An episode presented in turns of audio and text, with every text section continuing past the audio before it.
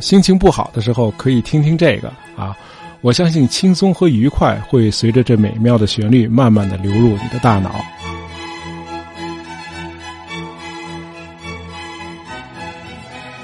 常听音乐的朋友应该都猜出来了，我们今天要聊谁了啊？今天我们还是从城市说起啊。呃，著名的散文家朱自清先生让我在学生时代就知道了海中之城威尼斯。那么在这篇散文里，朱自清以圣马克广场为中心，向我们描绘了这座水城。那么全文的空间线索显然是按照他到访威尼斯时所走的路线安排的。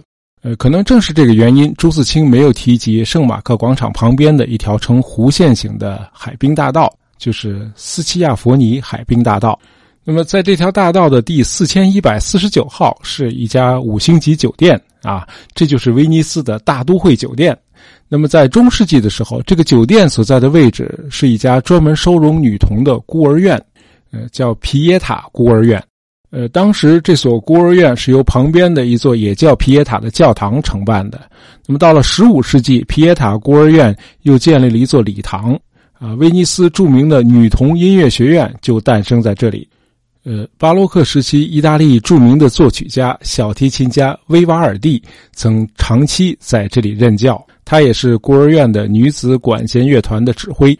呃，别说在十八世纪初啊，即便是在今天，维瓦尔第也是一个很特别的人啊。首先是长得很特别，他长着一头在意大利不多见的红色头发。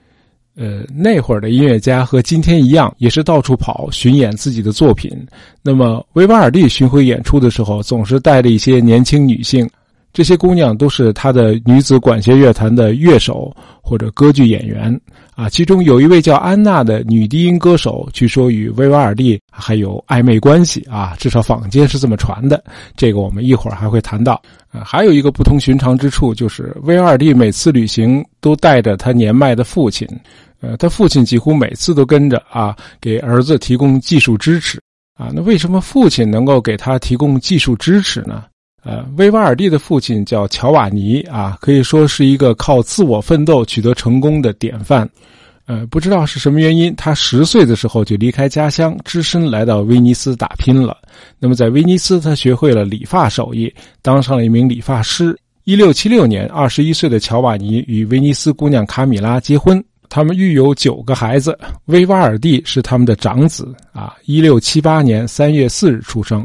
据说威瓦尔第出生的当天就接受了洗礼啊！后来人们猜测，有可能是因为婴儿的健康状况不佳啊。另一个说法是，威瓦尔第出生的当天，威尼斯发生了地震啊！不知道是真的假的啊！如果你坚持认为书上印的全都是真话，那朱元璋出生的时候天是红的，威瓦尔第出生的时候地是在动的哈。呃，维瓦尔第的父亲乔瓦尼虽然是个理发师，但是他的真爱却是音乐。啊，一六八五年，乔瓦尼成为圣马可大教堂的小提琴师。他不仅小提琴拉得好，还热衷于推动当地音乐事业的发展。乔瓦尼与当地的一些乐手一道成立了一个音乐人协会，啊，以至于他后来成了威尼斯音乐界的一位名人。啊，想想看啊，一个理发师啊，这个人的经历听上去确实很励志。啊，据说乔瓦尼还是一名善于炫技的小提琴手。而他的长子，我们今天的主人公安东尼奥·维瓦尔第，从小就不输给他父亲，啊，甚至很小的时候就能够代替父亲上台演出了。维瓦尔第二十六岁那年，就以小提琴大师的身份，在前面说的那家皮耶塔孤儿院教音乐了。呃，从他当时已经掌握的丰富的音乐知识和熟练的演奏技巧来判断，维瓦尔第的音乐教育应该很早就开始了。显然，他的老师就是他的父亲。一六九三年，这年维瓦尔第十五岁啊，他开始接受长达十年的宗教培训，啊，职业规划是将来当一名神父。呃，当时的意大利神职人员和音乐是一种什么关系？我们一会儿还会谈到。啊，总之，在一七零三年，维瓦尔第接受了圣职，二十五岁就当上了神父。呃，很快他就得到了一个昵称，叫“红发神父”，因为维瓦尔第家族啊，尤其是他本人的头发是红色的。呃，我们可以脑补一下，一位红发飘逸的年轻神父是个什么样子啊？那个时候的维瓦尔第年轻、自信、潇洒。这个年轻神父既能布道，又能作曲和演奏啊，是个魅力十足的年轻人。而不幸的是，他的身体一直不太好啊。作为神父，他必须要在教堂里主持弥撒，但是他似乎胜任不了这个工作。他在一封信里写：“当上神父之后，我做了一年左右的弥撒，后来我发现我做不了了，因为生病，我有三次不得不中断圣餐仪式。胸口的压迫感使我无法诵读圣经，而且感到四肢无力。我出门只能乘坐车船，啊，走不了远道。”啊，这里的贵族和领主也很少请我去他们家里，因为他们都知道我健康不佳。那么，今天的医学专家们比较一致的观点是：啊，从婴儿时期就困扰维瓦尔第的所谓胸口不适，应该是哮喘。啊，这个病显然大大限制了他的行动能力。然而，尽管身体虚弱，维瓦尔第的手指头却能够在小提琴的指板上上上下下的飞舞，速度之快，超过了那个时代任何一位演奏家。啊，有人曾亲眼目睹维瓦尔第演奏，说他的手指和拿琴弓的手臂快得令人难以置信。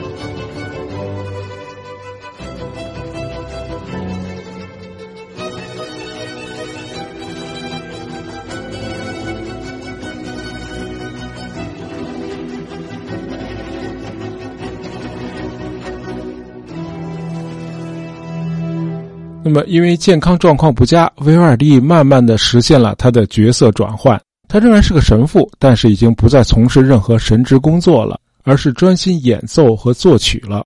呃，我喜欢以小人之心夺君子之腹啊！我猜维瓦尔第是借着自己的病啊就坡下驴，因为从一开始他创作的音乐作品啊，几乎每次的演出都能够引起轰动，因此教堂的职务带给他的那点收入对他来说似乎已经不重要了。呃，再有就是维瓦尔第的作曲工作也让他没有时间去分心干别的事儿。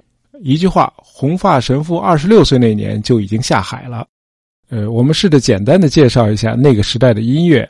呃，维瓦尔第出生的时候，西方古典音乐已经进入成熟期了。呃，大家熟知的那些管弦乐器，那个时候都已经有了。那么到了十七世纪，沿用了六百年的四线谱已经发展成了五线谱。就是说，维瓦尔第出生的时候，乐师们已经开始使用五线谱来记谱了。呃，这个时候也是巴洛克音乐的鼎盛时期啊。在巴赫和亨德尔那两期节目里头，我们都谈到了巴洛克音乐，这里就不展开说了。我们都知道，意大利是声乐的故乡哎，歌剧比较发达。那维瓦尔第呢，也是以写歌剧为荣啊。尽管他创作的协奏曲远远多于歌剧，呃，与很多的意大利人一样啊，维瓦尔第也很爱吹牛。他声称一生中共创作了九十四部歌剧，不过一般认为还不到五十部啊。当然，这已经不少了。另外，在他出生的时候，一向在意大利不受重视的器乐也开始蓬勃发展了，尤其是小提琴。啊，前面说了，维瓦尔第和他的父亲乔瓦尼都是善于炫技的一流小提琴手。那么，一七零三年九月，维瓦尔第就是作为小提琴大师开始在皮耶塔孤儿院任教的。那么后来，他的大部分音乐作品也都是在这儿工作的时候创作的。呃，在当时的威尼斯，居然有四家啊类似皮耶塔孤儿院这样的慈善机构。原因很简单，呃，当时被遗弃的儿童和孤儿多得惊人啊！幸亏有这些孤儿院，很多的儿童才不至于被扔进运河里。那么，孤儿院的日常开销一部分来自教会，一部分呢是由威尼斯共和国提供。那么，在这里，男孩子们一般学习一门手艺，年满十五岁就必须离开；呃，女孩子们会接受音乐教育啊，当然不仅仅是为了提高他们的艺术修养。更多的也是一种呃职业潜能啊，女孩子长大了之后，如果没有能够顺利的嫁人，总得有个技能来自谋生路啊。那么为此，孤儿院专门建立了女子管弦乐团和合唱团，而威瓦尔第创作的大量的作品啊，正是由这里的女子管弦乐团和合唱团来演奏和演唱的。呃，按理说，既要教授孤儿们的音乐理论和如何演奏乐器，还得排练，尤其是几乎所有的作品都是由他自己创作的，可以想见这个工作量是非常大的。然而，威瓦尔第却乐此不疲啊，毕竟音乐是他的最爱嘛啊，我觉得这种人是最幸福的啊，从事的工作恰恰是自己的爱好。呃，我们想象的神职人员都是些庄重肃穆的人，在庄重肃穆的环境里做庄重肃穆的事儿。其实，在阳光沐浴下的意大利半岛，满不是这么回事儿。呃，这里上到教皇，下到本堂神父，都喜欢高声大笑、放歌纵酒，享受生活的快乐。大家对宗教教义、对政治都不太感兴趣，相反却都喜爱文艺。于是就借着文艺复兴的春风，把教会变成了一个艺术中心。呃，这种氛围慢慢就成了传统，一直延续到二百多年后维瓦尔第生活的那个时代。那么到这个时候，人们对音乐的品味已经提高了，对作曲家也提出了更高的要求。于是，威瓦尔第就得不断拿出新的作品来。他要为一年中每个即将到来的节日、纪念日写出歌剧和协奏曲。呃，威瓦尔第创作的速度非常快啊，他自己吹嘘说，他写一首协奏曲的速度比抄谱员把这首曲子抄下来的速度还要快。那么，在意大利教会那样的氛围里，维瓦尔第也不能免俗啊。他喜欢享受奢华的生活，而这份工作正好能给他带来丰厚的收入。呃，他和他的少女乐团很快就火遍了整个意大利半岛。在那个交通和通讯都很不发达的年代，他们的名气居然越过了阿尔卑斯山，远至北部的德意志地区。呃，我一直认为维瓦尔第更像个现代的音乐家啊。除了一七一七年这一年。他一生中都没做过宫廷乐师，呃，与巴赫和亨德尔很不一样。威瓦尔第的创作都是面向大众的，他自己作曲，有一个女子乐团。那么每次单曲火了之后，就去各地巡回演出。而且他的很多创作也很像今天的音乐作品啊，短小精悍，旋律也朗朗上口，很容易被人记住啊，是不是很像今天的流行乐队？呃，除了那近五十部歌剧啊，按照他自己的说法是九十四部啊。那么，维瓦尔第在音乐上的最大贡献是协奏曲。呃，他一共创作了五百多首协奏曲，其中大概三分之二，哎，就是三百五十多首吧，都是独奏协奏曲。所谓独奏协奏曲，就是强调一件独奏的乐器和整个乐队之间的对比和协调。那么，比较常见的独奏乐器通常是小提琴或者钢琴。威瓦尔第创作的独奏协奏曲中有三分之二是小提琴协奏曲，啊，其余的是为大提琴、单簧管、双簧管、长笛和曼托林等乐器所做的。因此，威瓦尔第可以说是名副其实的协奏曲之王。他的协奏曲中最脍炙人口的当属《四季》了，啊，所谓《四季》就是四首小提琴协奏曲。威瓦尔第用音乐手段表现一年中的四个季节。四季中的三首协奏曲完全是新作，但第一首《春天》啊是借用了维瓦尔第自己创作的歌剧《朱斯蒂诺》的第一幕的音乐主题。那么这四首协奏曲的创作灵感有可能来自意大利西北部的曼图亚啊那里的乡村地区。呃，刚才说了，维瓦尔第只当过一年的宫廷乐师啊，就是在曼图亚这个地方。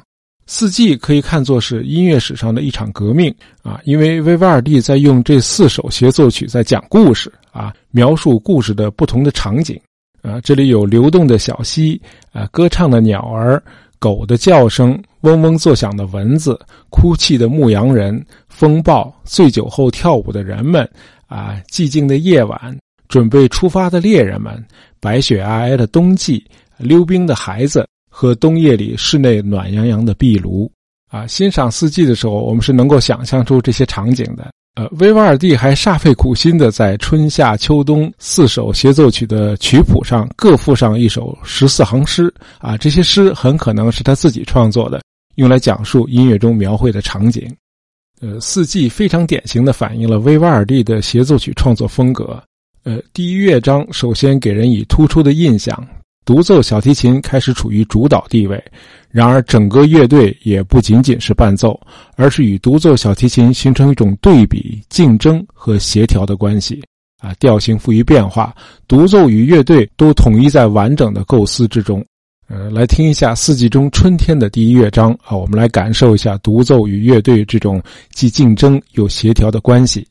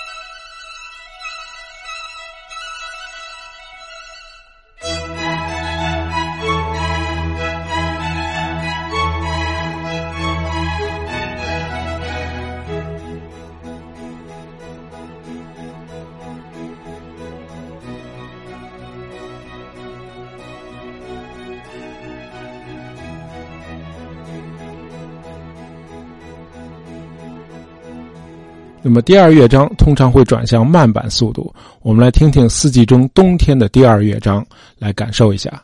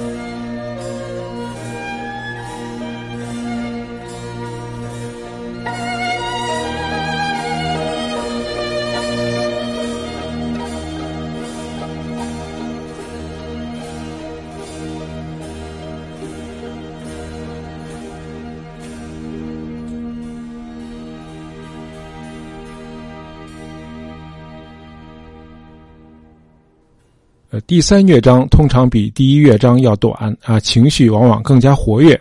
我们来听一下四季中夏天的第三乐章。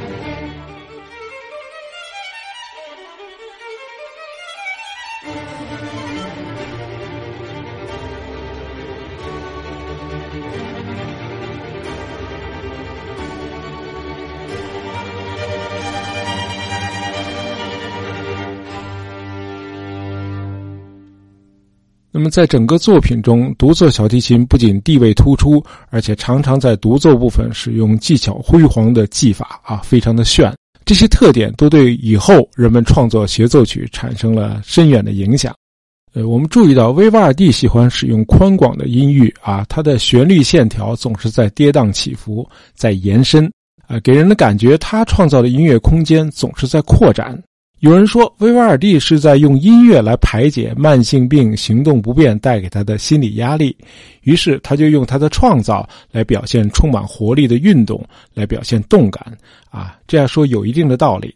啊，因为要参加各地教堂举办的音乐节，当然也是为了推广自己的新作。那维瓦尔第经常要出去旅行。啊，除了他的女子管弦乐团，他还得带上一些家人，好在旅途中照料他。呃，我们可以想象啊，维瓦尔第的家庭成员都很乐意陪同他去巡演啊，至少可以分享一份他高额的收入嘛。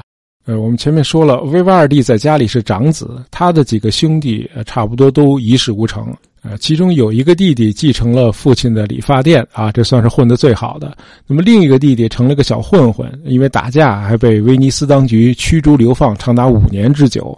幸亏维瓦尔第的父亲非常的能干，而且比较强势。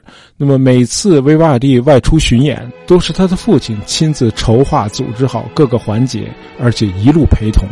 呃，无论是在意大利各处，还是去波西米亚或者奥地利，有时候父亲还登台为儿子助演。呃，可以说父亲是维瓦尔第每次旅途中的灵魂人物。不幸的是，到了1736年，年迈的父亲去世了。呃，好在父亲去世前就已经有人顶替上来了啊！这是一位比威瓦尔第小三十二岁的合作者，啊，这是位女低音歌唱演员，叫安娜。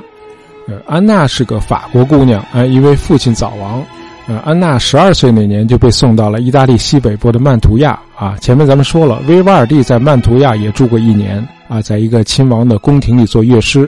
那么创作《四季》很可能就是在这儿获取的灵感。维瓦尔第发现安娜这孩子在声乐方面很有天赋，就问这个小安娜啊，是否愿意去威尼斯，在他任教的那所皮耶塔女子音乐学院深造。那么正好安娜在威尼斯有个同父异母的姐姐啊，能有个照应，于是安娜就前往威尼斯接受正规的音乐教育。安娜的确很有音乐天赋啊，毕业之后仅用了一年的时间就征服了威尼斯的歌剧舞台。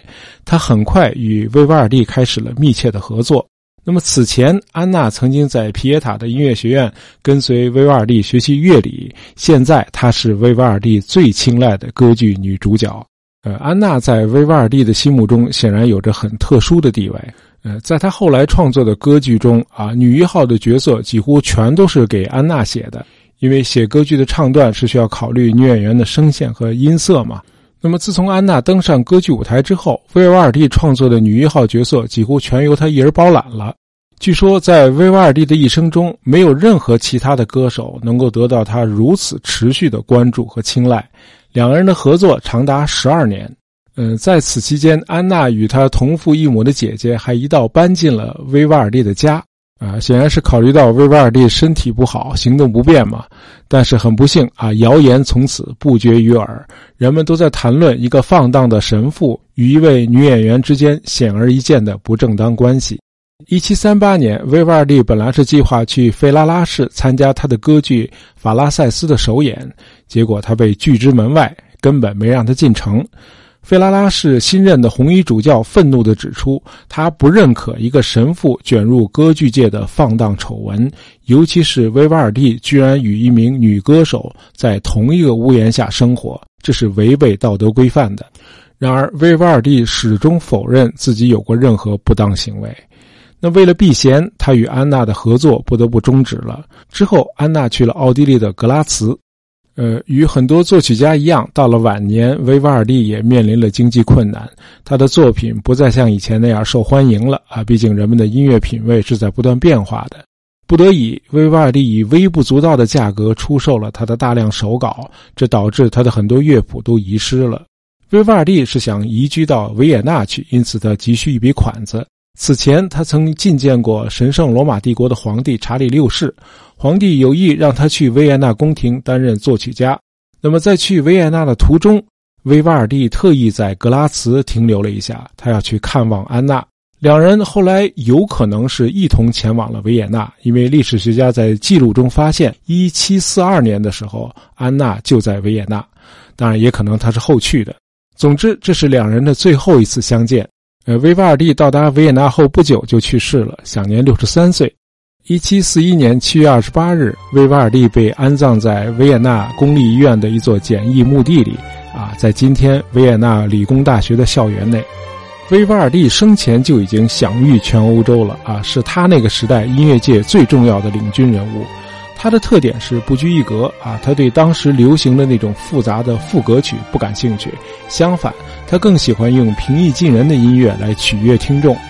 呃，西方古典音乐之父巴赫对维瓦尔第钦佩有加，呃，早在魏玛时期，巴赫就曾经改编过维瓦尔第的几部协奏曲了。